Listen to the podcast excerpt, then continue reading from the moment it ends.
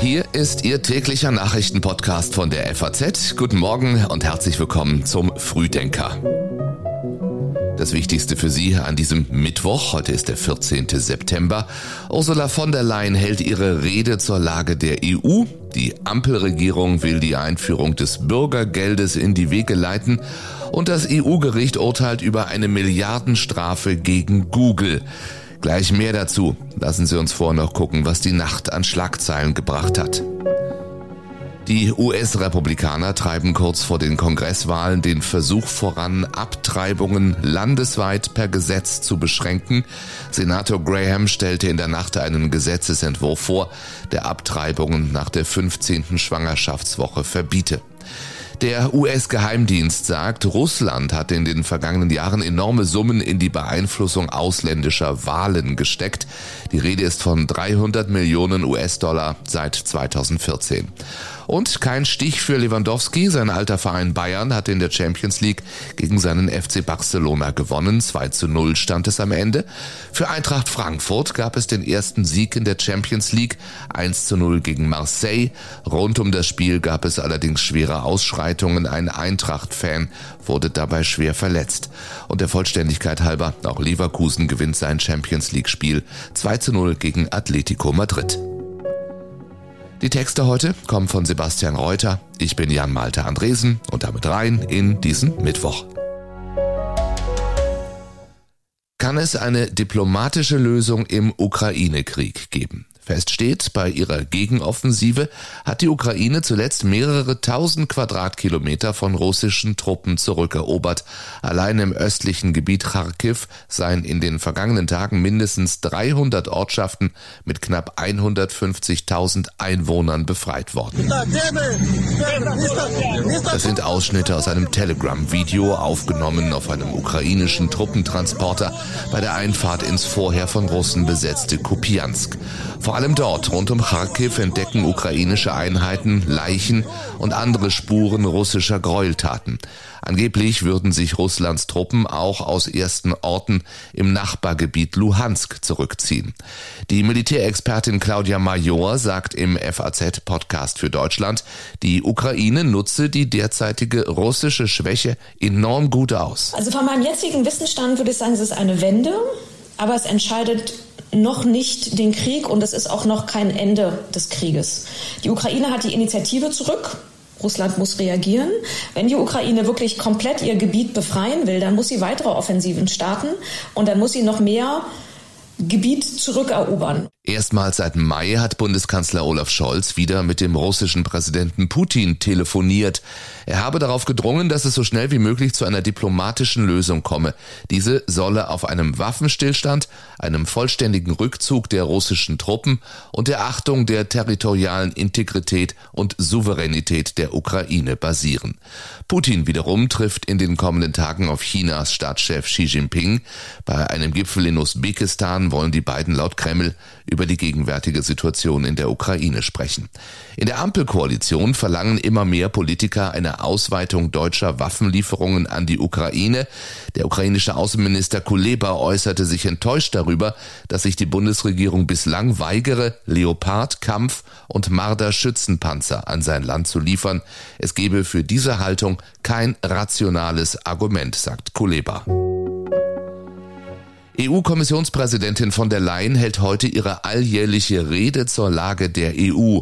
Darin soll es vor allem um die europaweite Energiekrise gehen.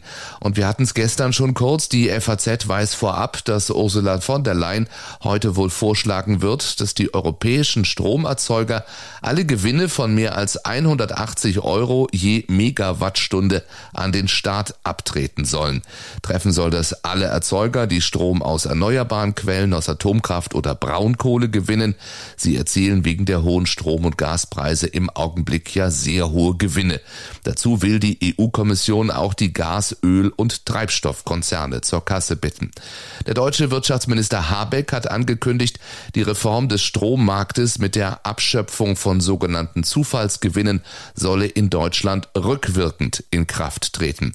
Habeck sieht sich in der Energiekrise zunehmender Kritik ausgesetzt.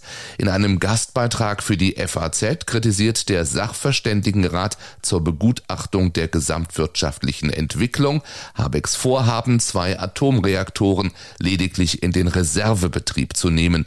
Und Arbeitgeberpräsident Rainer Dulger sagte auf dem Deutschen Arbeitgebertag gestern, was da gerade passiert mit der sogenannten Notfallreserve, das fühlt sich so an, wie wenn auf der Titanic alle Rettungsboote über Bord geworfen werden, die Musikkapelle spielt im Speisesaal weiter und man verlässt sich darauf, dass vielleicht doch nicht so viel Wasser eindringt und dass vielleicht doch noch ein anderes Schiff zur Rettung vorbeikommt. Das ist aus meiner Sicht, aus unserer Sicht keine verantwortliche Politik. Auf diesem Arbeitgebertag ging es auch um die Frage, wie die Ampelkoalition Unternehmen helfen kann. Für das, was wir gerade erleben müssen, gibt es keine Blaupause. Daher ist der enge Austausch wichtig und richtig, sagt der Arbeitgeberpräsident und Kanzler Scholz verspricht ihm, wir arbeiten jetzt Herr Dulger, mit Hochdruck daran, dass wir die bestehenden Fördermöglichkeiten ausweiten, damit die Bäckereien, von denen Sie gesprochen haben, ihren Betrieb fortsetzen können. Denn es ist eine Gemeinschaftsanstrengung, diese Zeit zu überstehen und wir werden das auch gemeinsam tun. In einer Konferenzschaltung mit 40 Verbänden hat sich Wirtschaftsminister Habeck die Sorgen und Nöte der einzelnen Industriebranchen angehört. Offenbar will er die vorhandenen und demnächst ausgeweiteten Unternehmenshilfen bis mindestens April 2024 verlängern. Heute geht es erst einmal um Entlastungen für Bürger. Das Bundeskabinett will das sogenannte Bürgergeld auf den Weg bringen. Es soll zum 1. Januar das heutige Hartz-IV-System ablösen. Geplant ist ein Regelsatz von 502 Euro im Monat für alleinstehende Erwachsene. Der Hartz-IV-Satz liegt im Moment bei 449 Euro im Monat.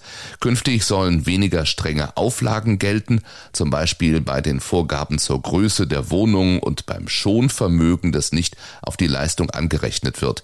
Zudem sind bessere Hinzuverdienstmöglichkeiten geplant. Nach einem neuen Aufflammen des Krieges mit Aserbaidschan zählt Armenien zahlreiche getötete Soldaten. Armenien zufolge beschießen aserbaidschanische Truppen Orte im eigenen Kernland und nicht das seit Jahrzehnten umkämpfte Gebiet Bergkarabach. Russland ist Armeniens Schutzmacht. Bislang rief das russische Außenministerium jedoch beide Seiten dazu auf, sich zurückzuhalten. In Aserbaidschan sieht sich die dortige Regierung im Aufwind, weil die EU angekündigt angekündigt hat, mehr Gas kaufen zu wollen, um russisches Gas zu ersetzen. Zudem tritt die türkische Regierung konsequent als Verbündete Bakus auf. Sie rief gestern einzig Armenien dazu auf, Provokationen einzustellen. Das Gericht der Europäischen Union entscheidet heute über eine mehr als 4 Milliarden Euro hohe Geldstrafe der EU-Kommission gegen Google. Dieses Urteil ist Teil einer Reihe von Rechtsstreitigkeiten zwischen der EU-Kommission und dem amerikanischen Konzern. In den vergangenen fünf Jahren hat die Kommission gegen Google mehrere Strafen in teils historischem Ausmaß verhängt. Im vorliegenden Fall wirft die Kommission Google vor, Herstellern von Android-Geräten und Betreibern von Mobilfunknetzen seit 2011 rechtswidrige Einschränkungen auferlegt zu haben, um die eigene beherrschende Stellung auf dem Markt für Internetsuchdienste zu stärken. Gegen das Urteil kann beim Europäischen Gerichtshof noch Einspruch eingelegt werden.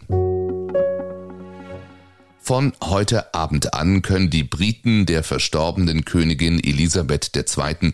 ihre letzte Ehre erweisen. Gestern ist der Sarg mit ihrem Leichnam von Edinburgh nach London geflogen worden, kam am Abend am Buckingham Palast an, begrüßt von vielen, vielen Menschen an den Straßen rund um den Palast. Heute wird der Sarg in einer etwa 45-minütigen Prozession auf einem von Pferden gezogenen Fuhrwerk vom Buckingham Palast ins Parlament gebracht, gefolgt von König Charles III. und anderen Mitgliedern der Königsfamilie. In Westminster Hall wird die verstorbene Königin dann vier Tage aufgebahrt. Dort rechnen die Behörden mit mindestens 750.000 Besuchern und einer etwa acht Kilometer langen Warteschlange. Aber warum ist es für viele Menschen so wichtig, sich von der Queen zu verabschieden?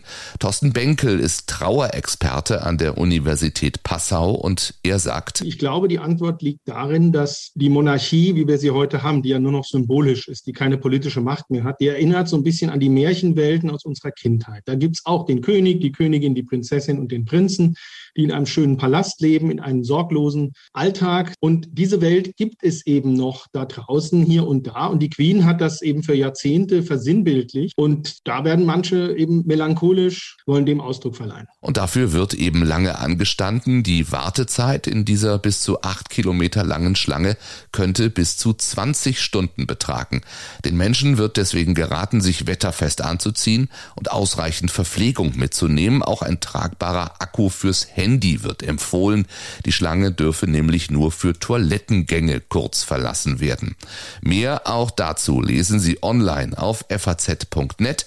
Den Link finden Sie in den Show Notes. Und wenn Sie dann online noch ein bisschen Zeit und Muße haben, vielleicht wären auch diese Artikel etwas für Sie. Die Politik fragt, warum stoppt niemand RTDE, diesen von Russland finanzierten Sender? Die Finanzen sehen einen Spielraum für die Geldanlage. Das Feuilleton nimmt Abschied vom verstorbenen Filmregisseur Jean-Luc Godard und in der Technik, was man jetzt über das neue iOS 16 wissen muss. Ich wünsche Ihnen einen schönen Mittwoch. Vergessen Sie nicht, diesen Podcast zu abonnieren, gerne auch zu bewerten, dort, wo Sie ihn abonniert haben. Morgen früh um sechs sind wir zurück. Bis dahin einen schönen Tag für Sie.